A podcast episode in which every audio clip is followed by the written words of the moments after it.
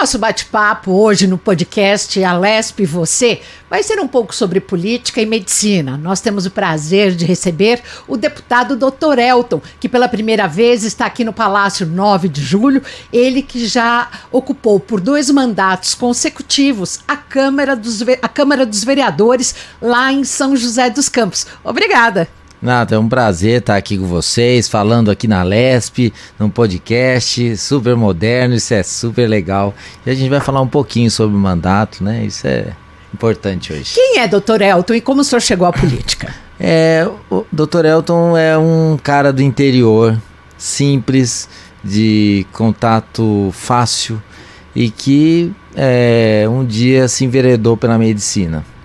E aí eu fui para medicina exatamente por uma questão de missão, de desejo de servir pessoas. E chegou num momento onde, pelo meu contato, relacionamento com pacientes e pelo meu convívio, inclusive na minha comunidade de fé, eu faço parte da igreja da cidade, em São José dos Campos, que hoje acho que está com aproximadamente 20 mil membros.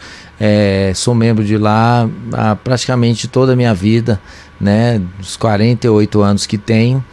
E nesse momento eu é, fui arguído por algumas pessoas. E aí? Você tem uma fala tão boa, fala com pessoas, você tem relacionamento fácil, você se importa com o sofrimento. E aí, por que, que você não vai pra política? Eu falei, eu, política? Eu não. E o senhor que sendo que um cirurgião do aparelho digestivo. Isso. A minha área de, principal é cirurgia do aparelho digestivo. Mas durante o meu exercício como médico e cirurgião, eu via intensamente o sofrimento das pessoas na parte de saúde mental. E aí, Renata, é, as pessoas começaram, você tem que ir, você tem que ir. Daí, num prazo de seis meses, eu resolvi dar um pulo e mudar o rumo da minha vida e sair concorrendo como vereador na cidade de São José dos Campos. E aí fui eleito como quinto mais votado. Se eu não me engano, na época era 5 mil, não, é 6.700 votos. Eu acho que é isso.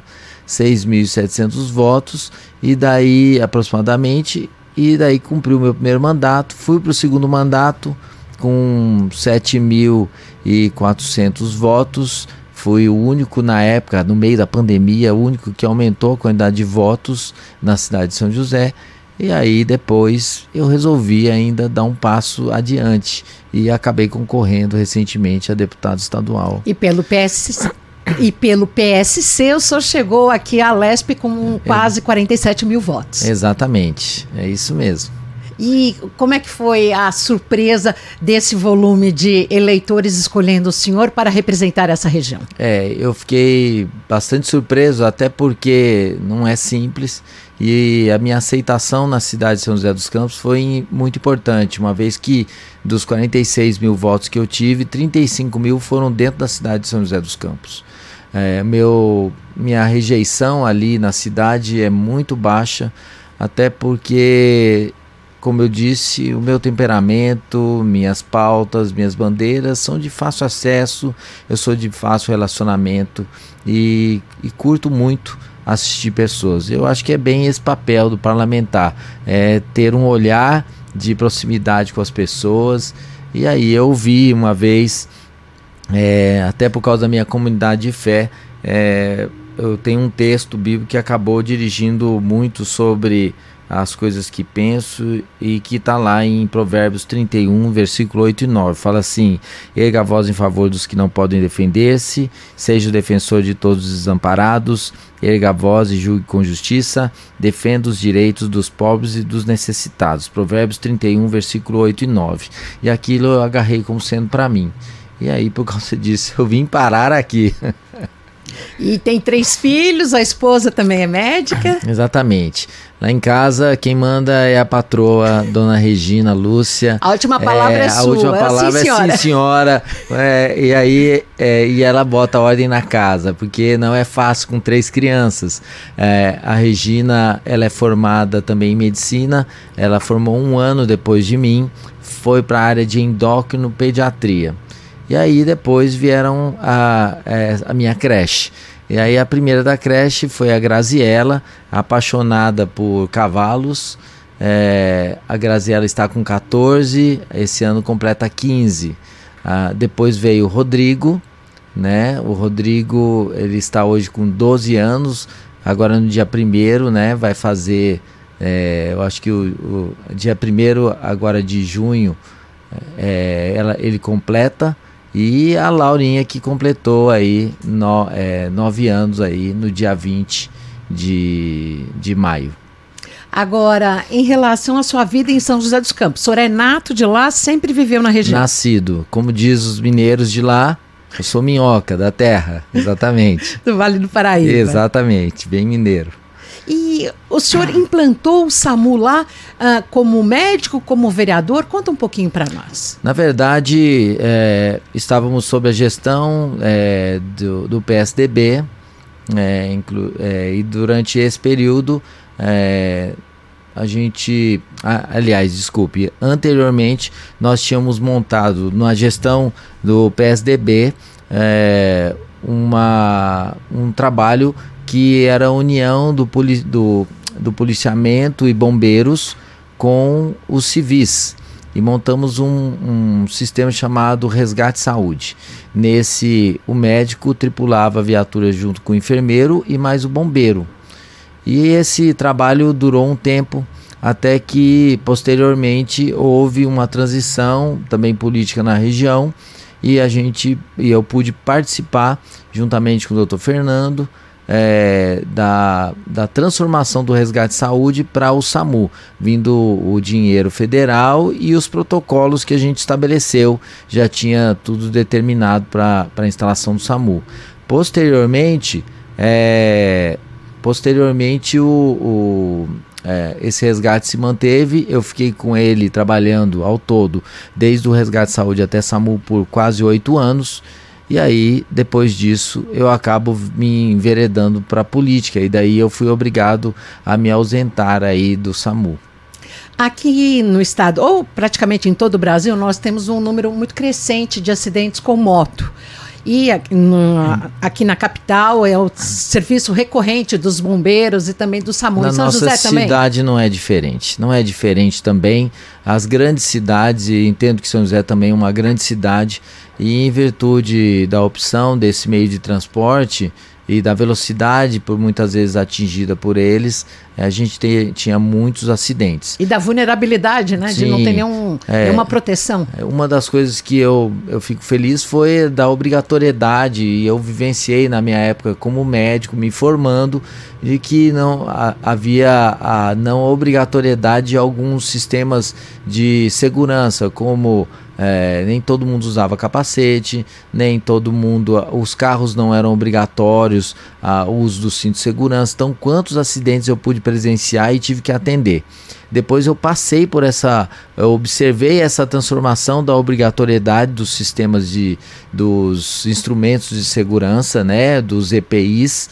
E aí, com isso, a gente viu que as lesões ficaram menos sérias mas os acidentes com moto continuaram acontecendo e eles é, acabam é, é, talvez somando aos piores acidentes, as lesões mais graves e também a nossa maior demanda quando a gente fala de custo no atendimento é, é, no atendimento terciário, numa porta de pronto-socorro, são provavelmente os com maior custo, uma vez que exigem tratamentos cirúrgicos de fraturas, tratamentos com necessidade de suporte de UTI. Não é então, é liberado rapidamente. Não, então a, essa parte eu estava muito enfiado ali no tratamento e no cuidado dos pacientes de alta gravidade.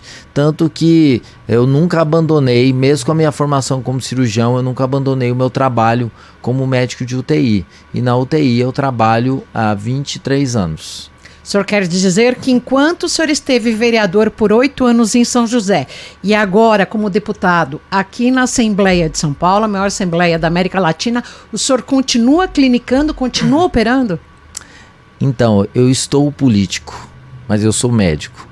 E aí, como médico, eu não tenho como abandonar minha raiz. Até porque ela me faz lembrar de tudo aquilo pelo qual eu tenho lutado.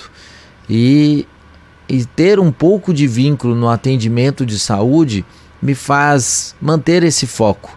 E eu também, da mesma forma, enquanto não vereador, é, eu falava, nossa, mas eu não posso partir simplesmente para a cirurgia e deixar de ver os pacientes mais graves. Se eu souber cuidar dos pacientes mais graves, o, aquilo que eu for fazer em tratamento cirúrgico também ficará melhor. Então, como eu disse, eu permaneci trabalhando em UTI até recentemente. Eu abandonei o meu trabalho de UTI tem em torno de dois meses um pouco antes de eu tomar posse aqui, mas ainda continuo trabalhando como médico ainda. Na sua opinião, as UTIs precisam ser mais humanizadas? Na verdade, as UTIs, elas, é, na sua maioria, têm passado por esse tipo de transformação, de humanização. É, mas humanização também envolve custo. E por muitas vezes, quando a gente fala de sistema de saúde, onde o custo operacional desse sistema é muito alto, você fazer ações de humanização, elas vão envolver um, um, aumento desse custo. Então, por exemplo, o ideal é que cada um tivesse o seu quarto, cada um tivesse acesso à presença de um familiar, às vezes até por tempo integral, mas por muitas vezes em pequenas UTIs, onde o espaço é pequeno, o risco de contaminação, infecção hospitalar, ele está muito vigente às vezes, se você hum, humanizar demais, sem ter os recursos, você aumenta o risco para o familiar, mas muito mais para o paciente. Eh, quando eu pergunto em humanização, o, o, normal de uma UTI que não seja de um hospital particular, até mesmo os, os grandes hospitais, hum. é uma UTI gélida, como o senhor falou, são apertadas, pequenas, as pessoas não têm a, a privacidade ideal, mas é, em relação a essa questão de uma humanização, o que, que seria o ideal? Então, o ideal seria, como eu disse, nós estarmos com o paciente, já que tem uma demanda de saúde muito específica em cada um dos casos, uma internação não conjunta. Seria não numa enfermaria, como numa enfermaria, onde tem vários pacientes no, é, com leitos um ao lado do outro. E daí, se você consegue separar, isso ajuda na humanização. Outra coisa, presença de família, isso faz parte da humanização um paciente que está com presença de família na, numa boa parte do tempo, ele tem uma recuperação mais rápida.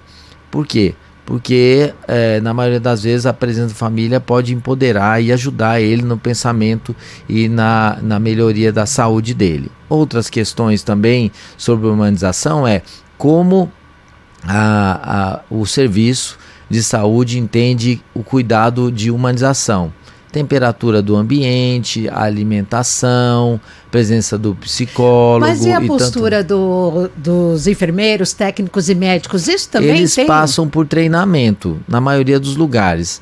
Como é, a maioria dos grandes e bons hospitais, eles estão em constante aperfeiçoamento e acreditação, é, nós passamos, por exemplo, uma das é, organizações mais é, conhecidas no nosso país é a ONA, né? É, e de que fala sobre melhoria constante do serviço. E aí você pode passar por diversos níveis. ONA 1, que é basicamente segurança do paciente. ONA 2, onde os protocolos de atendimento são bem pré-estabelecidos. Depois ONA 3, onde você envolve o, a aquisição e o conhecimento científico, o estudo, a formação de protocolos é, bem pautados, e daí tem inclusive a acreditação plena, que hoje é a busca da maioria dos grandes hospitais. Agora, pela sua experiência, a gente tem uh, uma legislação nacional, legislação federal, que uh, desde que o tempo permita, que a gente sabe que hoje em dia tem um volume muito maior de pacientes do que de médicos e profissionais atendendo, de que haja uma obrigatoriedade para que o médico que esteja atendendo o paciente converse com o familiar diariamente, porque isso também, teoricamente, traz uma segurança tanto ao internado quanto ao acompanhante? Sim, é, é todos os serviços fazem a conversa, mas em nenhum momento a conversa ela pode ser é, sobrepujar o risco do paciente. Então, é, constantemente na vida de UTI acontece momentos onde o médico não pode parar de fazer o que está fazendo e a conversa fica protelada. Por isso, às vezes, a presença de, de outros profissionais da área, como serviço social, psicologia, que podem estar dando assistência a esse familiar, enquanto a equipe médica e de saúde precisa parar a conversa e fazer o atendimento, isso é extremamente importante. Isso também faz parte da humanização, porque o mais humano é, seria a busca da cura desse paciente ou, ou a preservação da sua vida. Então, naquele momento, se o risco sobrepuja, é, a conversa aumenta o risco, naquele momento é hora de parar e avaliar o risco. Agora, doutor Elton, o senhor é do PSC, do partido ligado ao governador Tarcísio Freitas dos republicanos. Gostaria de saber, dentro da sua expertise, da sua experiência de quase 30 anos ligados à medicina, o que, que o senhor traz aqui para a Assembleia? O que, que o senhor busca para a melhoria de toda a população? Bom, primeiramente, uma das principais pautas que eu tenho falado desde que entrei para a pauta política e estou trabalhando com política, é a melhoria da saúde mental. Porque eu entendo pela Organização Mundial da Saúde que saúde é o bem-estar físico, mental e também social. Mas por muitas vezes nos atemos apenas ao quesito físico. Isso é um grande problema. A doença de maior repercussão hoje no nosso país, de maior incidência, são os transtornos de saúde mental, em especial a depressão e por muitas vezes não investimos nessa área. E é uma área cara, porque ela pode não envolver necessariamente medicamentos caros, mas determina a necessidade de um bom RH. E quando a gente fala de ter pessoas capacitadas para isso, o custo ele é bastante alto. Mas a gente nota que é, por muitas vezes esse tipo de importância não é dado para esse para a saúde mental. Então o que a gente tem falado bastante é que a gente precisa melhorar, a enxergar de forma melhor, estabelecer protocolos bem delimitados e bem focados de atendimento de saúde da nossa população. Nós estamos vendo na nossa população o aumento do risco do suicídio, da depressão, é, das, dos estados de extrema ansiedade e, e, isso poderia ser bastante minimizado se na ponta, já no atendimento primário, a gente pudesse já dar o primeiro embate. Se eu pudesse também, por meio da educação, ter um melhor acesso à saúde mental às nossas crianças. E aí a ansiedade hoje ela está muito aflorada.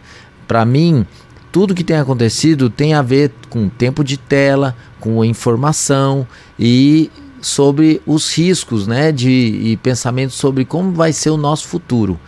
E o jovem passa muito por isso. E o nosso maior problema é que eu acredito que se nós não pensarmos em saúde mental como uma pauta para ser defendida e privilegiada hoje, nós vamos passar por uma enxurrada, talvez uma onda extremamente perigosa sobre é, saúde mental e que talvez a gente não vai ter a condição adequada se não nos prepararmos previamente. É bem verdade que a gente teve aí durante a pandemia o tema saúde mental sendo bastante discutido, sendo bastante abordado, mas ainda muito aquém das necessidades, né? Exatamente. É, durante esse tempo, eu via que as pessoas, até pelo meu pensamento mais positivo, de tentar acolher mais, é, a minha fala na minha rede social acabou ampliando ou amplificando bastante.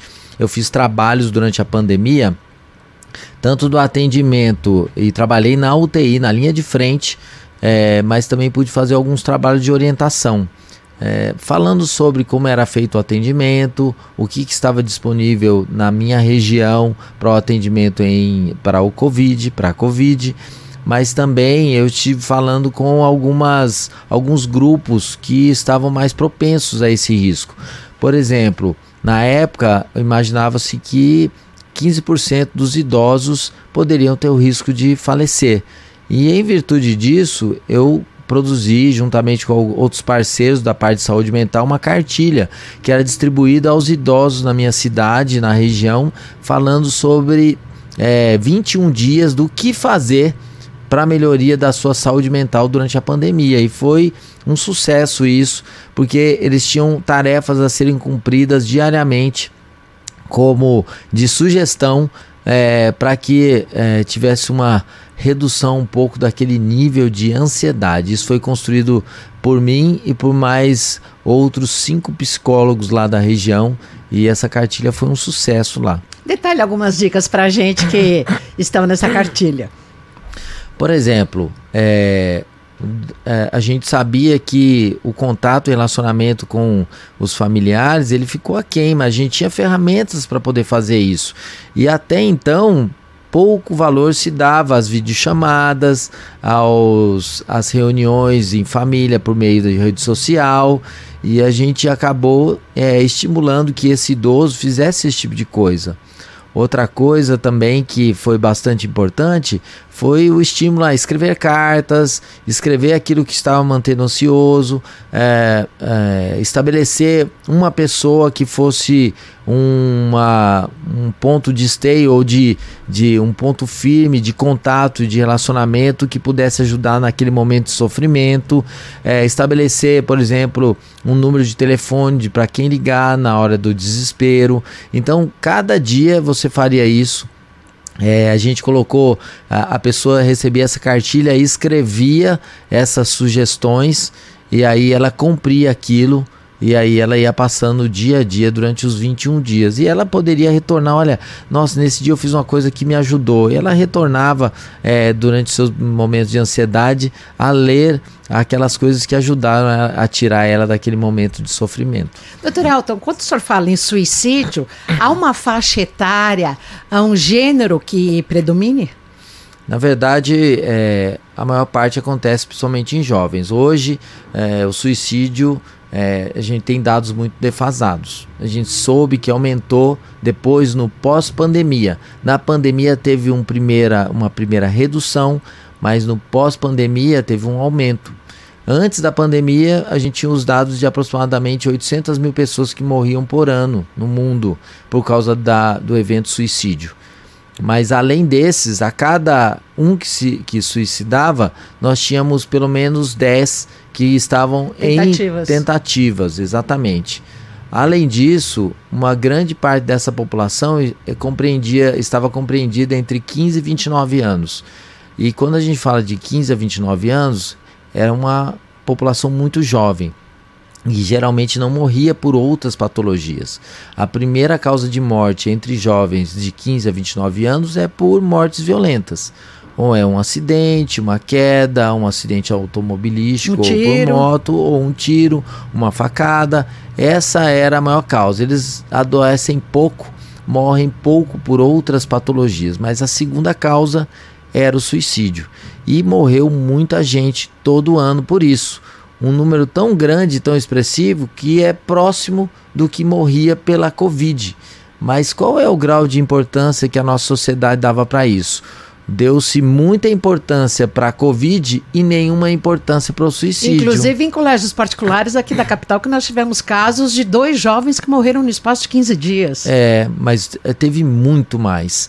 É, na minha cidade, que não, é, não tem o tamanho de São Paulo, nós temos em torno de 740 mil habitantes. Também a gente passou por situações como essas e numa cidade pequena ainda tinha um problema, porque aqui quando acontece parece que é tão distante, porque aconteceu num colégio que eu não tenho contato. Quando acontece numa cidade como São José dos Campos, acontece num grande colégio, a cidade inteira fica comovida, porque todo mundo tem contato ou, ou, tem contato direto ou com aquele estudou, colégio, ou estudou, ou tem alunos ou amigos. Exatamente, daí aquele sofrimento aumenta. E aí a gente fala, a mídia, ela pode falar, né? O jornalismo pode falar. Isso que eu ia questionar o senhor. Pode falar so, sobre suicídio, mas nunca sobre como aconteceu a gente não estimula a forma, mas operante. a gente fala a gente fala sobre o sofrimento e de que existe possibilidade de melhoria. Porque quando você, uma das pautas que a gente faz quando a gente fala sobre suicídio é que a gente precisa mostrar ferramentas, empoderar aquilo que traz uh, uma ideia de, de do que é bom na vida da pessoa e a gente fala muito pouco sobre aquilo que é ruim. E aí, por isso, o profissional da área é extremamente importante. Porque, para mim, por exemplo, falar sobre os meus filhos, a minha esposa, isso me faz cada dia mais querer estar vivo. Mas isso pode não acontecer para uma outra pessoa. Porque o relacionamento familiar pode ser extremamente é, conturbado, em sofrimento. E daí eu tentar dizer que, olha, você precisa se manter vivo por causa da sua família. Isso pode, às vezes, não estar ajudando. Então, um profissional que entenda a situação daquela pessoa e faça o, adeca o, o adequada, a adequada abordagem em psicoterapia, isso é extremamente importante. Hoje, quando fala quando a gente fala sobre suicídio, existem duas coisas que são prioridade. Uma é a psicoterapia e o segundo é o tratamento com medicação. Nós não entendemos que dá para tirar uma pessoa por completo da ideação de suicídio sem um tratamento conjunto de psicoterapia e medicação. Depois disso, e com a retirada do gatilho, essa pessoa é capaz de não depender mais do medicamento e de não ter e conseguir resolver o gatilho e não passar mais por esse tipo de, de pensamento, porque isso faz parte também do nosso amadurecimento. Mas enquanto em sofrimento, o cuidado precisa ser dado para que ela não tome uma iniciativa tão é, inesperada, abrupta e tão inadequada que é a tentativa do suicídio, porque a vida sempre vai valer a pena. E no caso da medicação, existe uma versão muito grande a, a, a, esses remédios, a tarja preta.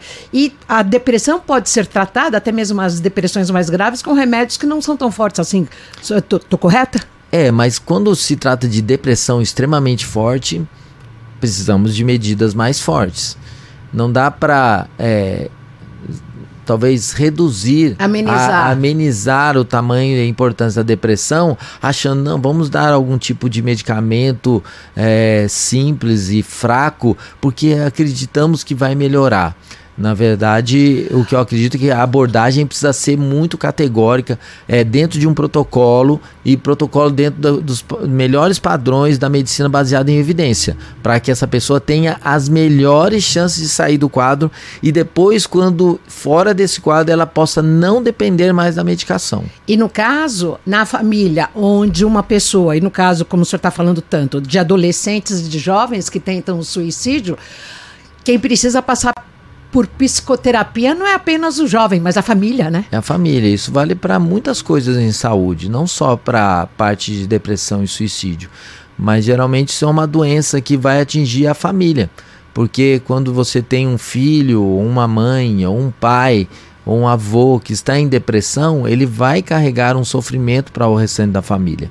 Ou que tem ou é, ou é drogado, ou seja tem por... diversas situações outras em saúde mental que vão aumentar o sofrimento.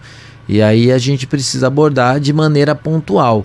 O grande problema é que, é, diferentemente de alguns protocolos é, mais matemáticos, a saúde física e mental não tem um protocolo tão fechado ele precisa ter a individualidade do atendimento do paciente, seja no quesito saúde física, tanto também no quesito de saúde mental. A gente está falando do mundo ideal, né? Só que isso não acontece no nosso dia a dia, no SUS. Mas, mas se, se quem está fazendo abordagem, o atendimento, tiver esse tipo de pensamento, nós já conseguimos mudar bastante. A gente consegue, porque não tem como. Todo profissional de saúde, seja ele médico, psicólogo, é, seja um terapeuta ocupacional, seja alguém do serviço social, alguém que esteja abordando é, temas sobre a área de saúde, precisa é, ter principalmente no seu foco a individualidade da pessoa. Então, quando eu faço isso, eu gasto um pouco mais de energia no tratamento. E o grande problema é você não querer gastar energia numa pauta tão importante, que é a, o cuidado é, de vida né, de alguém, principalmente numa pauta como essa de saúde mental. Agora, a gente fala da outra extremidade, os médicos também, toda a classe médica, a classe que trabalha com a saúde também está esgotada, está estressada, né? Está. E tanto é que depois que saiu da pandemia, era de se esperar que tivessem diversos médicos para lutar por saúde e o que a gente nota é que o esgotamento pós-pandemia foi tão grande que os médicos, inclusive, fugiram da pauta política. É, aqui na casa temos dois deputados médicos, né? E a gente acha que essa representatividade poderia estar sendo melhor.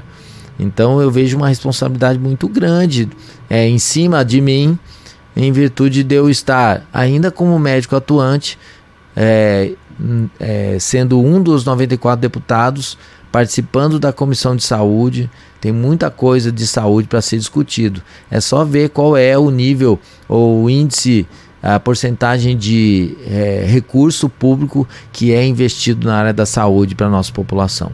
E lá em São José, que dias que o senhor atua, que o senhor opera? É, geralmente eu faço na sexta-feira e abordo mais para o final de semana, né? Durante a semana eu estou aqui na LESP, trabalhando, vendo as pautas daqui. E como é ser deputado numa sala cirúrgica em meio a um hospital? O senhor já está recebendo, um, percebe uma outra forma de tratamento ou inclusive de pedidos? O que, que o, o, como é ser o deputado? As pessoas comentam um pouco, mas como eu trabalho com a mesma, as mesmas equipes há muitos anos, é, a nossa a fidelidade, a, o companheirismo, a amizade, ela ela sobrepuja um pouco até o cargo, né? É, e, é, e me dá tranquilidade, porque é, o cargo ele é muito pesado. As pessoas não imaginam o peso que tem é, para a vida pessoal do deputado, é, toda essa responsabilidade que é colocada. São 94 deputados, tem menos deputado do que prefeito. Então, é, e olha a quantidade de demandas que acontecem. Eu tenho tentado trabalhar principalmente com os prefeitos e os, as lideranças que são da minha região. Imagina se eu for trabalhar é, com todos os prefeitos. Então, quando tem aquelas reuniões com os prefeitos do estado de São Paulo, até fico assustado. Porque é fala assim, olha a quantidade. É auditório. É um auditório lotado de prefeitos, secretários de saúde, todo mundo pensando em o que, que eu posso fazer para melhorar a saúde da minha população. Então, é por isso que é tão importante que cada região consiga eleger os seus deputados, os seus representantes. Porque por mais que eu tenha tido voto em uma grande parte do estado de São Paulo, mas eu vou falar sobre saúde para todas as cidades do estado. Mas eu tenho que ter um olhar também bastante focado na minha região. E na sua região, os pequenos municípios são os mais necessitados? Eles são. É, é, só você ver a questão da universalidade que é, rege o SUS. As grandes cidades acabam pagando o preço de ter que dar atendimento nas pequenas. A regionalização, inclusive, a gente ter hospitais regionais que, por exemplo, estão presentes na minha cidade, São José dos Campos, ou em Caraguatatuba, e que dão atendimento para o litoral norte, é, para todo o Vale do Paraíba, assim como o regional de Taubaté também. Então a gente nota que as cidades maiores acabam tendo maior recurso em saúde e acabam recebendo pacientes de outras cidades. Não dá para uma cidade muito, muito pequena estabelecer o funcionamento de uma grande UTI. O custo é tão grande para aquela cidade que ela não vai conseguir é, pagar por tudo, todo esse sistema. Mas então, por causa disso, já que o dinheiro é recolhido e depois ele é distribuído de maneira a ser definida pelo governo federal, aí essas cidades maiores elas precisam ter um maior investimento e dar assistência para as menores também. Um dos projetos do senhor, eu gostaria que inclusive me corrigisse se eu estiver errada, senhor defende a capacitação para um diagnóstico precoce do câncer infantil. Sim, é, uma das coisas que a gente fala bastante é sobre a, é, como é que eu vou regular o atendimento de saúde. Porque, diferentemente do que muitos querem, que é um estabelecimento de uma fila que não dá para mexer, assim como é uma fila de creche, né? A fila de saúde ela, ela muda. Por exemplo, quando eu tenho um transplante, quem que precisa ser transplantado primeiro? Houve uma mudança na legislação para o transplante e uma, o que a gente sabe agora é que o paciente com maior gravidade, e quando eu falo gravidade, existem protocolos para estabelecimento de qual é o nível de gravidade. O paciente mais grave, ele tem prioridade na realização do transplante. Mesmo que tenha uma idade longeva em relação tem tudo isso no protocolo, Sim. mas Por exemplo, se eu tiver dois pacientes com 40 anos, os dois precisando de transplante hepático, só que um evoluiu, que a gente chama o nível de, de gravidade, um child C, né? Temos o child A, B, C. Se esse está em child C, que é uma, um estado de gravidade maior, ele vai entrar na classificação como um paciente prioridade com prioridade. Mas ele pode ser tratado, conseguir ter um equilíbrio, mudar de child C para B, e aí aquele outro que estava num child A evoluir mal, passar para um child C, e é naquele momento a prioridade será desse. Então é uma fila que ela modifica.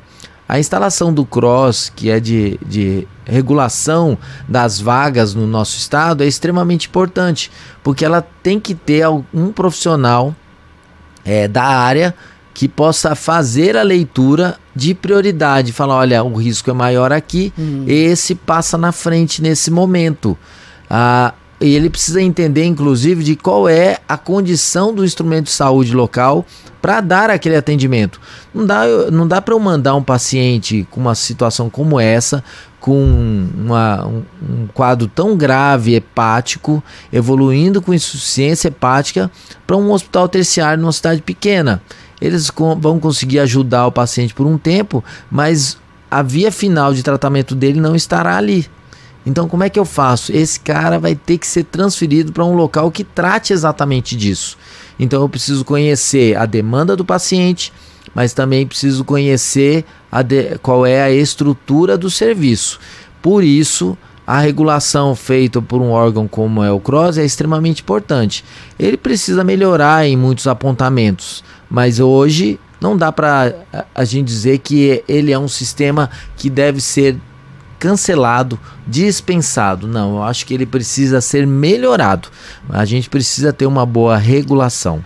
E o que, que o senhor aponta, então, nessa questão do câncer infantil precoce, na detecção? Tá, que, voltando que que no câncer infantil, né? É, a gente sabe por muitos estudos que é, uma, um diagnóstico precoce, o início do tratamento de maneira precoce faz toda a diferença no tratamento final e inclusive na cura.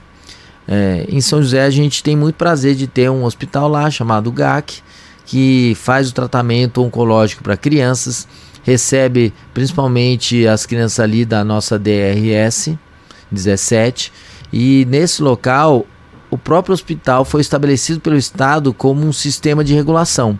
Ele funciona como cross.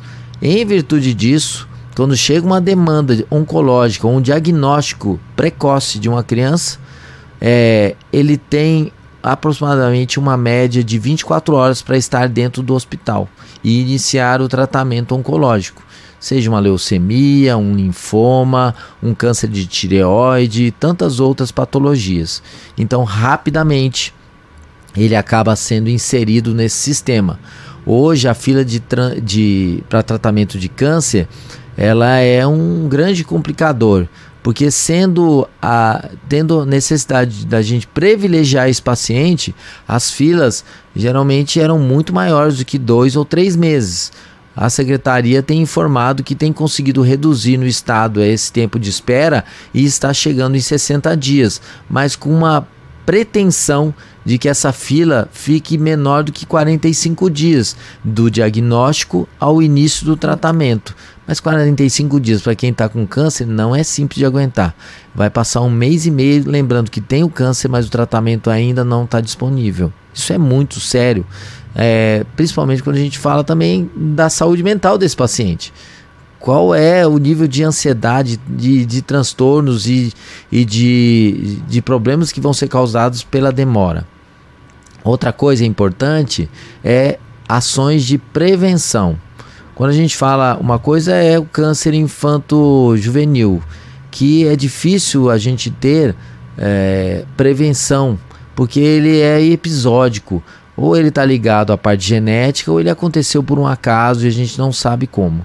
Mas na maioria, o, o, o câncer nos adultos, muitos deles podem ser prevenidos. Uma ação muito simples de prevenção do câncer no adulto é o estabelecimento de, de protocolos como coleta de sangue oculto em toda a população. é um exame super barato e que, na presença do sangue oculto positivo, esse poderia ser encaminhado para a realização da colonoscopia.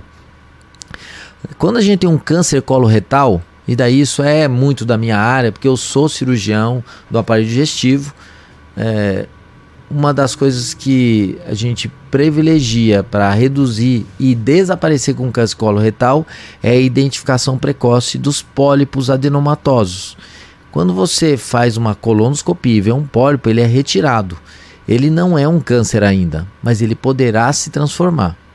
Diferentemente do que acontece na mama, você pega um câncer num estágio precoce, mas ali já é um câncer. De qualquer modo, isso faz parte de prevenção, mas o câncer já está estabelecido. No câncer de cólon, nem câncer aquele paciente tinha.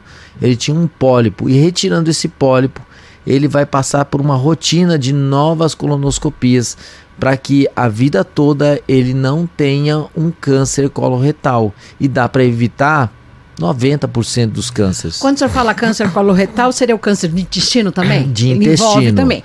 Ah, até recentemente, a idade para se começar a fazer a colonoscopia a partir de 50 anos, Sim. desde que a pessoa não tivesse um caso na família.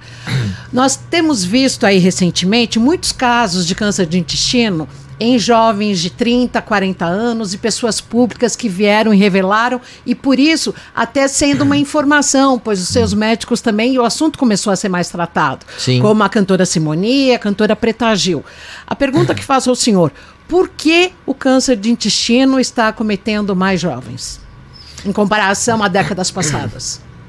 Na verdade, a gente não tem todas as respostas para isso mas a gente sabe que o uso de alimentos super é, é, processados, ultraprocessados, ultraprocessados, industrializado. É, eles são também estimulantes. É, alguns alimentos eles são as carnes em, em excesso, é, elas podem também aumentar a incidência. Existem questões genéticas também que favorecem e também o fato de que é, antes, quando tinha um câncer, a pessoa ia morrer do câncer, porque o diagnóstico era muito muito ocorria de maneira muito, tardio. muito tardia. Hoje em dia, é, a gente consegue curar muitos desses pacientes. E naturalmente, a gente faz diagnóstico também de maneira mais precoce. Isso aumentou a elevar esses índices. Quantos pacientes eram operados com perfuração do intestino por um câncer e ele nem entrava como câncer, porque se não tinha biópsia que chegava para é, no pós-morte 15 dias depois, ele não entrava para o sistema de saúde como câncer, ele entrava como abdômen agudo perfurativo. E aí, hoje não, é difícil que você tenha uma perfuração intestinal por um câncer. Geralmente você vai fazer o diagnóstico, vai operar antes, vai para a biópsia, a biópsia chega e daí você consegue ter esse resultado. Então, isso também aumentou, fez com que a, os índices aumentassem também. E de que forma o senhor vai querer implantar aqui, aprovar projetos na Assembleia Legislativa no que diz respeito à detecção precoce do câncer infantil? É. E também, se o senhor pudesse falar dos alertas para quem está nos ouvindo pelo Spotify ou nos assistindo pelo YouTube e na TV que possa ficar ligado. É, na verdade, existem muitas coisas a serem feitas como prevenção do câncer infantil. Existem. É, primeiramente, a gente tem que lembrar é, os quadros de anemias, as dores abdominais, a, as alterações oculares, um câncer que é muito comum em crianças. É, existem alguns cânceres que, inclusive, acometem a, a visão dessas crianças. A retinoblastoma da, do, da filha é, do, do Leifer. É, o, o, dele foi, teve uma repercussão extremamente grande. Mas como é que eu faço para trazer esse tipo de informação? Na verdade, deveria fazer parte do escopo do Estado é, a talvez entregar ou treinar a nossa população para o diagnóstico precoce. E aí, como é que a gente faz isso? Através de informações tanto nas escolas quanto para a população em geral. Então, uma das minhas medidas é estimular a Secretaria de Saúde a fazer esse tipo de ação de informação. Multiplicar informação. Multiplicar informação. Porque se fizer o diagnóstico precoce, a chance de curabilidade é extremamente alta. O câncer coloretal, ele é o terceiro em incidência, mas é o que mais mata. E, e a gente nota que daria para reduzir ele para níveis tão pequenos, já que 90% deles poderiam ser prevenidos com exames precoces, né? Se todo médico, inclusive eu trabalho em hospitais privados, o paciente chegou na minha frente com mais de 50 anos, eu pergunto, é uma das minhas primeiras falas, você já fez algum exame coloretal, colonoscopia? Se ele diz que não, ele sai do meu consultório com um pedido, porque isso é, pode parecer inicialmente vai aumentar o custo do convênio, não, mas vai reduzir, porque a colonoscopia, a, o tratamento precoce reduz os custos de saúde. Por isso que é tão importante falar sobre prevenção. E uma prevenção. curiosidade, em função desses casos que vieram à tona aí nos últimos seis meses, diz Sim. que hoje a espera por uma colonoscopia vai de dois a três meses, inclusive os próprios laboratórios e hospitais estão realizando até os domingos. Exatamente, porque eles falaram, opa, vamos aumentar a procura, porque se eu tirar o pólipo, eu não preciso pagar por uma cirurgia. O convênio entende isso. A maioria dos hospitais que são privados, eles têm esse tipo de pensamento. Uma, ciru uma colonoscopia que pode girar um custo aí entre 200, 300 reais até uns mil, 1.500 reais, é, um tratamento cirúrgico para câncer de colo não sai por menos de 10 mil. Se eu for fazer uma cirurgia dessa por videolaparoscopia, como eu faço, é, só de material é, utilizado em cirurgia de videolaparoscopia são mais de 10 mil reais, só de material. Quanto mais toda a parte de suporte de UTI, o pagamento dos profissionais da área da saúde, então o custo é muito grande. Na sua área, lembrando agora até de, do Hospital Albert Einstein, durante a pandemia, que começou com a telemedicina, eles têm um, um projeto grande com médicos do Norte e Nordeste. Na sua área, na área da cirurgia do aparelho digestivo, é possível também dar esse feedback na telemedicina, em cirurgias assim? Como é que funciona? O médico não vai necessariamente só somente fazer o atendimento direto de saúde, ele pode também ser um grande orientador. E as dúvidas em saúde, elas podem ser minimizadas por meio de um atendimento em telemedicina. E quando você reduz isso e consegue, através de uma conversa, trazer orientação, a saúde já melhora.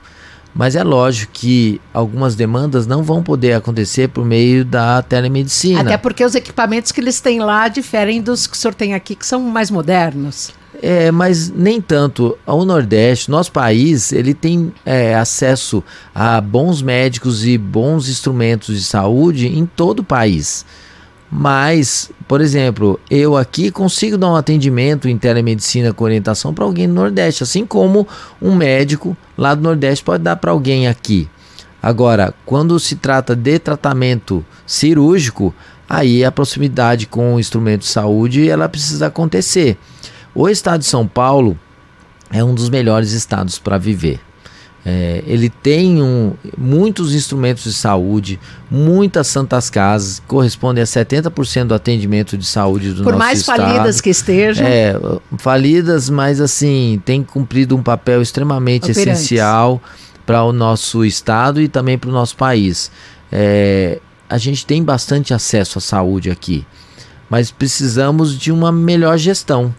Talvez é isso que a gente espera do atual governo do estado que é uma gestão. Talvez isso é que esteja no pensamento quando o secretário, o governador fala sobre regionalização, é melhoria da gestão de saúde. Essa pessoa que precisa desse tipo de atendimento, ela vai para onde? Qual é o hospital que é especializado nessa área? Quem vai dar esse atendimento? É cirúrgico ou não é? Vai só com medicamento? E aí, se eu dou o adequado e o melhor atendimento naquela área, ele vai estar se tornando um, um hospital é, para especificamente tratar aquele tipo de patologia. Seja os, os hospitais que tratam as doenças ortopédicas, ou as, os hospitais que são capacitados, por exemplo, no tratamento de patologias é, da parte do sistema digestivo, é, qual é o hospital que tem maior capacidade de atendimento na parte de neurocirurgia. É, e quem que vai dar o atendimento na área de saúde mental? Aí, focado nisso, há o investimento e com a gestão desse hospital olhando, é, usando da melhor maneira esse recurso, a, o paciente na ponta vai ser melhor atendido. Mas isso demanda muito trabalho e não é um trabalho curto. Regionalização não vai acontecer em um ano ela vai demorar muitos anos para ser estabelecida. E aí a gente vai de um extremo a outro, né? Aí temos aqui também o caso das, das faculdades de medicina, né? Do nível das faculdades, que as pessoas na ponta não estão devidamente treinadas para estar tá descobrindo um caso de um linfoma numa criança, uma leucemia. Não só isso, a gente tem tido muitos embates, inclusive com as questões de faculdades de medicina. Houve uma um parecer do Conselho Federal de Medicina é, dizendo que o caminho que estávamos tendo de abertura de grande quantidade de faculdades de medicina iriam precarizar é, o atendimento de saúde, porque isso precisa acontecer da melhor maneira possível para que o aluno que está saindo daquela formação esteja o mais capacitado possível para estar na ponta do atendimento. Acha? Eu acho que abriram muitas faculdades de medicina. E, a, e as que estão abrindo atualmente, muitas delas com muito baixa qualidade. E isso vai repercutir na saúde. Recentemente é, estava tendo, inclusive, uma reunião com alunos de medicina que têm me procurado é, em virtude do, de ver que os contratos determinados, inclusive pelo, pelos acordos é, na esfera federal, municipal, já que somos tripartite, né, no atendimento de saúde, federal, estadual e municipal, quando em associado com faculdades de medicina, é, eles não estão cumprindo com aquilo que está no contrato. E isso é, vai ter que ter um dedo do Estado para falar: opa, peraí, onde é que está tendo problema? Começa pelo hospital escola, que muitos não têm. Não tem a quantidade de professores que estão acompanhando, qual a capacidade deles para que é, deem a melhor capacitação e melhor treinamento para esses alunos. Tem tanta coisa a ser discutida que por vezes eu falo, meu Deus, é muita responsabilidade. Você escolheu uma área fácil, né? Pra, é, pra podia ter feito alguma outra coisa, né? Mas assim, fazer o quê? Já que eu fiz essa escolha, nós vamos até o fim lutar pela saúde. Agora, doutor Elton, não vamos deixar passar. As as, os sintomas de, uh, que podem uh, levar a uma suspeita de câncer infantil, de câncer no, mais no adulto? Olha, em adulto. Eu sei que é muito vago, muito é genérico. Muito vago, mas... por isso que vale a pena estabelecer uma cartilha. Mas uma das coisas que a gente fala é perdas de peso, é, febres noturnas, é, alterações do e por hábito. Que febre noturna? É porque muito muito tipo de câncer pode desenvolver é, reações com aparecimento de alteração de temperatura. Hum. E aí, porque, por exemplo, tumores cerebrais podem fazer, as leucemias podem fazer, e aí ter aquelas sudoreses profusas, a perda de peso, que é um dos maiores, a presença de sangue nas fezes, a, a presença de dores localizadas. Existem, tanto em adulto quanto em criança, existem inúmeras coisas que podem uma ser. Uma tosse crônica. Uma tosse crônica. É, e aí, associado com a história familiar e pessoal, como o uso do tabaco, né? É, isso pode. E quando o senhor fala história, o histórico familiar, é apenas do pai e da mãe, ou primo, ou tio avô? É, à medida que essa condição genética vai se distanciando, o risco ele pode ser menor. Mas em pacientes com que tem um irmão, um parente de primeiro grau com câncer coloretal, por exemplo, é, a gente precisa fazer uma colonoscopia com 10 anos menos do que aquele parente Sim. que teve. Então, se você tem um pai ou uma mãe que teve um câncer com 70 anos, você teria que fazer uma colono com 60, mas já é protocolo fazer com 50. Então, vale o protocolo de 50 anos. Mas se você tem um parente de primeiro grau que teve um câncer com 30 anos de idade, os familiares de primeiro grau precisarão fazer a colonoscopia com 20 anos. E das crianças? É, então. É a febre constante, não é? Uma febre sem motivo, não é isso? Então, a febre, a febre é uma da, das coisas prioritárias. Aparecimento de lesões ou de caroços, né? Isso, a perda de peso também. Isso são alguns dos fatores. Fadiga. cansaço, fadiga, perda de peso, estados nutricionais que evoluíram de maneira é, muito rápida, né? A perda de peso e desnutrição os sangramentos e tem diversos outros. O senhor também vai, entre, as, entre seus projetos, a questão do, uh, de trabalhar o diabetes infantil. É, é porque aí tem um pouco da história com a minha, misturado com a minha história. Eu sou diabético há 38 tipo anos. Um? Tipo 1. Eu também sou. Você Só também? que o meu surgiu aos 40, é o diabetes tipulada. É, eu tenho diabetes tipo 1, o meu surgiu com 10 anos de idade. E, e aí, ter acesso a bons medicamentos, ter acesso a, a sistemas de identificação da glicemia de pronto é extremamente importante. Então, por exemplo, crianças hoje elas passam por um desconforto extremamente grande, porque o adulto tem que furar o dedo, ele suporta mais essa situação. Mas uma criança pequena, é, ter que todo dia submeter ao sofrimento de furar o dedo e coletar a sua glicemia, é, a sua glicemia capilar, é um sofrimento.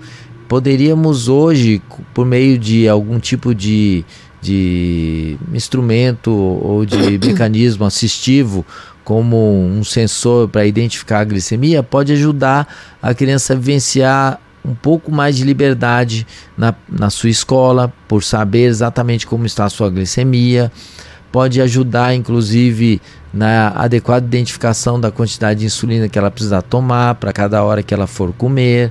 Então, é, a, um dos meus projetos é trazer a possibilidade de dessas crianças terem acesso a esse tipo de instrumento de glicemia intersticial. No seu entendimento, o governo do estado ele, ele leva à judicialização de tantos processos envolvendo, no caso, diabetes, por quê? Por falta de recurso. Talvez... Porque para você conseguir uma insulina melhor, que o, o, o, o, SUS não dá, o posto não dá, você tem que entrar na, na justi no tem que judicializar a questão. Aí você vai e consegue e o remédio é liberado por, por uma farmácia de alto custo. Não seria mais barato? É, hoje a compra desses materiais, desses medicamentos feitos de forma coordenada em, em livre demanda, ela pode ajudar inclusive na redução dos custos. Outra coisa é quando eu uso esse tipo de, de suporte, eu posso reduzir lá na ponta final, lá no final, o custo sobre saúde. Mas às vezes o entendimento sobre que eu digo, né, ou paga agora ou paga depois. Uh, o não entendimento Quem não sobre... vivencia isso no dia a dia. É, né? o grande problema do poder público é às vezes enxerga o, a resolução do problema de imediato. Mas quando você faz esse tipo de coisa, de melhoria de saúde para agora, quem vai colher os frutos vai colher daqui a 15 anos, 20 anos. E aí a, o poder público precisa ter esse olhar. Vamos fazer alguma coisa aqui, quem vai colher o fruto vai ser alguém daqui a 20 anos. Mas por muitas vezes nós ficamos focados em querer coletar o fruto no agora. Isso é muito ruim. Então, uma informação importante aqui para quem tem é, pessoas diabéticas na família, principalmente crianças, é que você vai tentar aprovar um projeto no que diz respeito a essa questão de, dos sensores intersticiais, que isso. é quando você coloca na pele e não precisa furar o dedo. Exatamente. Para que a gente. Mas isso vai demandar um pouco de conversa junto é, do secretário de saúde e do governador para gente. E ele tem tido a possibilidade e tem, tem ouvido bastante algumas demandas, como fez com a questão do autismo, né? Que num primeiro momento é, fez um veto e que depois ele reconheceu a necessidade do atendimento para o autismo de maneira mais adequada, mais abrangente voltou atrás, e voltou errei, atrás né? e falou: Eu errei. Isso é muito importante num gestor público conseguir reconhecer é, o erro voltar e tomar um, um foco melhor para o atendimento. O senhor também quer tratar da questão da ampliação da captação de córneas. No seu entendimento, o, hoje em dia, essa questão da, da central de transplantes, que tinha todo, todo um orçamento, tinha, uh, tinha toda uma estrutura para estar tá captando em todo, em todo o país, em todo o nosso estado, para que houvesse um volume maior de transplantes. O governo precisa retomar isso? Na verdade, é, a captação não precisa acontecer em todas as cidades, mas precisa ter, é, a, é, ter essa captação em grandes cidades para que esses estoques estejam livres para que todos aqueles que têm, principalmente ceratocone, possam realizar esse transplante. O transplante de córnea, diferentemente de outros transplantes, eles não precisam da utilização de comprimidos imunossupressores ele é um transplante um pouco mais factível, mais fácil, de baixa é, rejeição, é, mas a gente via que a fila era muito grande.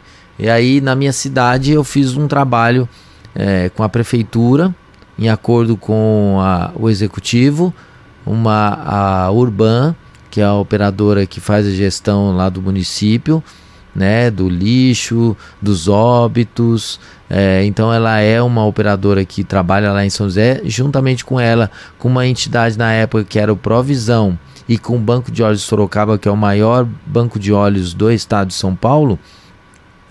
É, os quatro, em acordos sem ônus para a prefeitura, realizavam a captação das córneas. Então, em acordo com o BOS, e o BOS é o Banco de Olhos de Sorocaba, então a gente fazia captação sem custo, tá bom? Sem o custo para o município e essas córneas manipuladas é, em Sorocaba, elas eram distribuídas para uma região que envolvia Ribeirão Preto, Campinas, é, São José dos Campos e alguns outros transplantes que aconteciam em Jacareí e em outras cidades aqui dessa macro região.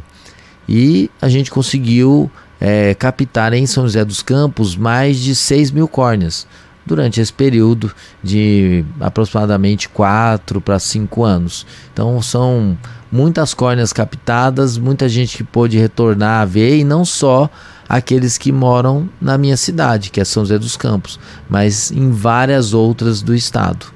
Existe luz no fim do túnel para quem tem diabetes tipo 1 e é bom esclarecer. O diabetes tipo 1 é quando o pâncreas não funciona, ao contrário do diabetes tipo 2, quando nós temos aí a questão do sedentarismo, da alimentação.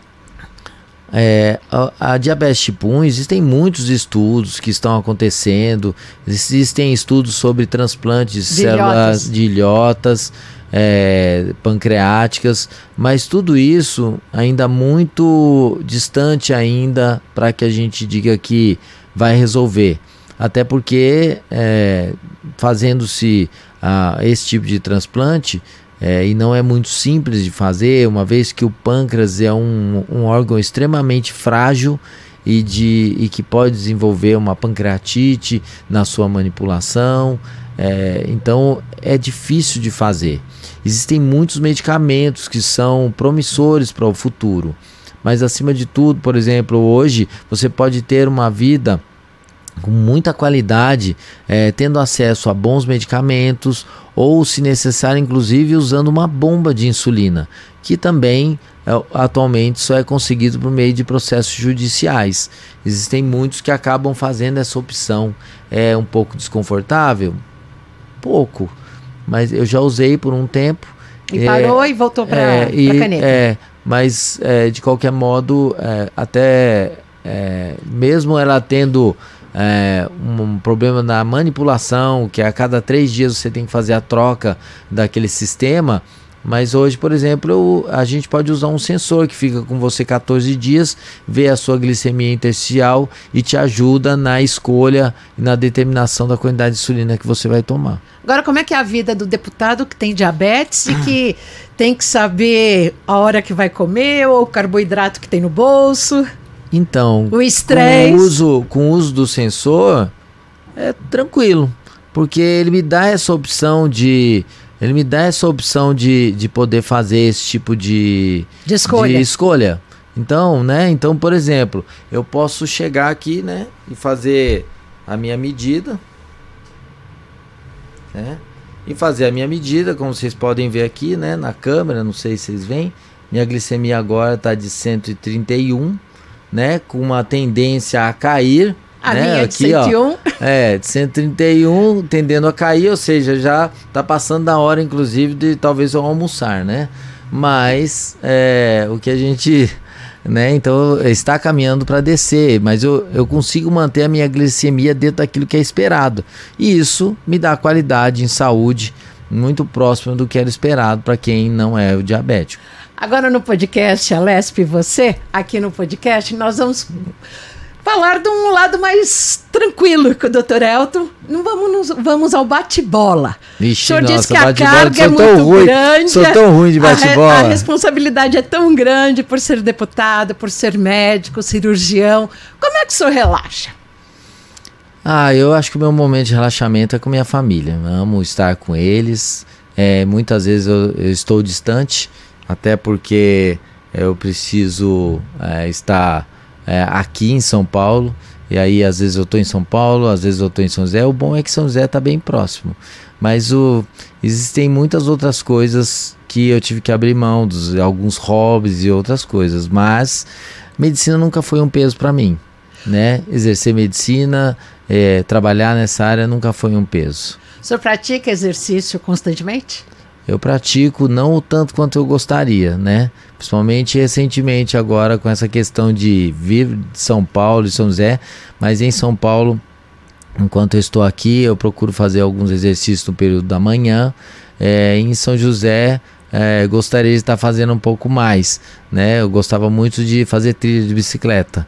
Atualmente, tadinha da minha bicicleta, está um pouquinho encostada lá. Que esporte o senhor gosta? Eu gosto ciclismo? de, bah, eu gosto de ciclismo. Gosto de ciclismo, um pouco menos de corrida. E gosto de futebol. Só que futebol é um é, o acesso e do momento do futebol exige a presença de muitos outros é, de muitas outras pessoas. E aí onde é que eu vou jogar? Nessa correria minha é difícil arrumar um lugar para jogar. E qual a sua posição no campo? Ah, eu gosto mais do meio de campo. E em relação a time, que time o senhor torce? Então, eu torço pro São Paulo. É, atualmente. Tá ruim? Tá, mas poxa vida, vai falar logo isso, ó. Eu venho trabalhar em São Paulo e sempre vem a piada de que, poxa, vai estar tá ruim. É, o São Paulo passa por uma fase há muito tempo de que nada, nada, nada, e daí morre na beira da praia. Essa é a maior luta. Como, mas eu... Milton, como Milton Neves dizia décadas passadas, torcer para o São Paulo é uma grande moleza. É. Saudades, né? É, saudades dessa época, né? É, saudades onde eu ia, inclusive todo mundo me conhecia lá. É, quando eu ia trabalhar como médico, às vezes no hospital, vestido a camisa do São Paulo. Então eu estava lá com a camisa do São Paulo e atendendo. E era engraçado, porque quebrava o gelo. Chegava um corintiano e falava: Ô, oh, tudo bem, doutor? Eu falei: Tudo bem, qual é o seu time? Aí ele falava: Eu torço pro Corinthians. Ah, ou então ele, quando era incisivo, ele falava Corinthians. Ou então eu falava: Não, doutor, eu sempre torci pro São Paulo. Na busca de um bom atendimento, ele acabava mudando Vai de time. Com bisturi na mão, é, né? exatamente, mudava de time na hora. e, e, brincar com as crianças, do que, que o senhor se diverte? Fica mesmo ah, em São é. José? Tem algum, alguma chácara dos, nas proximidades? Cada, não, eu, é, meus filhos, cada um gostam de um pouco de coisa. Minha filha gosta do hipismo, faz isso num local onde ela consegue é, acompanhar lá, ter aulas, né? E, e competir, inclusive, aqui na, na região de São Paulo. É, o meu filho é, do meio joga um pouco futebol, mas gosta muito das questões digitais, gosta de um, de um game. E a pequenininha é a super espuleta. Aquela lá deveria fazer talvez ginástica olímpica, porque não para um minuto. Gás que não, não Gás não é o que nunca. não falta para os três. Agora, só uma, uma, um comentário. O senhor falou no início que a sua esposa é endocrinologista pediátrica. Exatamente. Ela está vendo muito dessa mudança, né? Da geração videogame e da geração de ultraprocessados, né? Sim, exatamente. E olha, é casa de ferreiro, espeta de pau. Né? A gente com dois médicos em casa, ela é pediatra, pensa nas crianças que adoram comer de tudo, uma de porcaria. verdura. Eles adoram comer uma porcaria. E a gente tem que ir lá forçar, não, tem que aprender, vamos experimentar. É duro, não é fácil não. e música, o que, que o senhor gosta de assistir ou série? Eu sou muito eclético, né? Mas eu, é, a, a nossa família sempre mexeu muito com música. As crianças acabam é, tocando música, inclusive sozinhas, né? Tem piano, tem um piano centenário na minha casa, que era da avó da minha esposa. É, tem mais de 100 anos mesmo esse piano, está lá e eles de vez em quando sentam e conseguem tirar músicas de ouvido. De qualquer modo, todos eles têm um pouquinho dessa linha. Minha esposa sempre fez música, é, toca é, de maneira bem livre um, um, piano, eu acabei sendo também extremamente eclético na questão musical. Hoje eu toco mais um pouco violão, que é o que o acesso é mais fácil. Mas de vez em quando eu me arrisco tocando um pouco o ukulele, toco a flauta transversa. O que, que é o ukulele?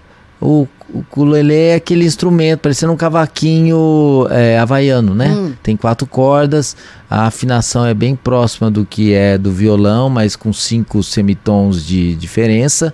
E ele é um instrumento como se fosse um violãozinho com um tom um pouco mais alegre.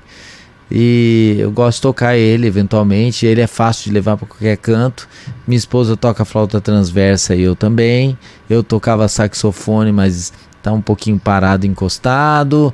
Aí a gente se arrisca, Nossa, toca um contrabaixo, toca um contrabaixo. A minha pequena tá começando a aprender bateria, a minha mais velha toca um pouco de piano e de teclado e a gente vai brincando aí. A família sempre gostou muito da parte musical. E para na televisão, streaming, TV normal? Na verdade, é, acho que varia um pouco, né? Mas streaming, é, é, eu acho que está na moda mais, né? Então acaba todo mundo. É, Até que reunindo a família. É, reunindo para assistir, às vezes, uma série ou alguma coisa. E na cozinha? Então, ah, você vai, a minha mulher vai ficar brava, né? Ah, Porque eu vou falar assim, favor. assim, quem tramita melhor na cozinha sou eu, né? Você me desculpa, Regina, mas eu gosto de cozinhar, gosto de cozinhar, gosto de churrasco, gosto de fazer risoto, eu gosto de ir para a cozinha. Não tanto quanto gosto de lavar, né? Eu gosto mais disso do que de lavar louças, mas é, de qualquer modo, eu sempre gostei muito de cozinhar e sabendo disso, ela fala, vai que é tua, Tafarel. e daí é, é, eu acabo indo, quando eu posso, indo mais para a cozinha. Mas costumo fazer de tudo, assim como minha mãe, que faz tudo sem medida, né? Ela cozinha muito bem, mineira que é, mas ela não tem medida para nada. Pergunto, mãe, mas como é que você fez esse bolo? Ah, pouco, um pouco de farinha, ovo, leite, é, mas quanto? Ela não sabe, ela vai tudo no olho e o bolo sai. A minha pegada é um pouco é, a minha pegada é um pouco essa. Olha, aqui no podcast Alesp Você, nós agradecemos muito a participação tão simpática deste concorrido deputado, Dr. Elton, que está pela primeira vez aqui na casa, na Alesp, e que esteve aqui conosco no podcast Alesp Você, para todo o nosso deleite aqui da, do, do pessoal do estúdio, de quem nos assiste pela TV Alesp, pelo YouTube também no Spotify. Muito obrigada. Obrigado. E já conhece o caminho, volte sempre. Obrigado pela oportunidade. Eu vou estar por aí sempre para poder principalmente trazer pautas e falar sobre saúde do nosso estado. Com certeza. Obrigado, Olha, Renato. No podcast Alesp e Você, nós temos os trabalhos da direção de imagem de Vinícius Gonçalves, no som José Cândido, fotos de Carol Jacob, também na edição de vídeo Renan Augusto.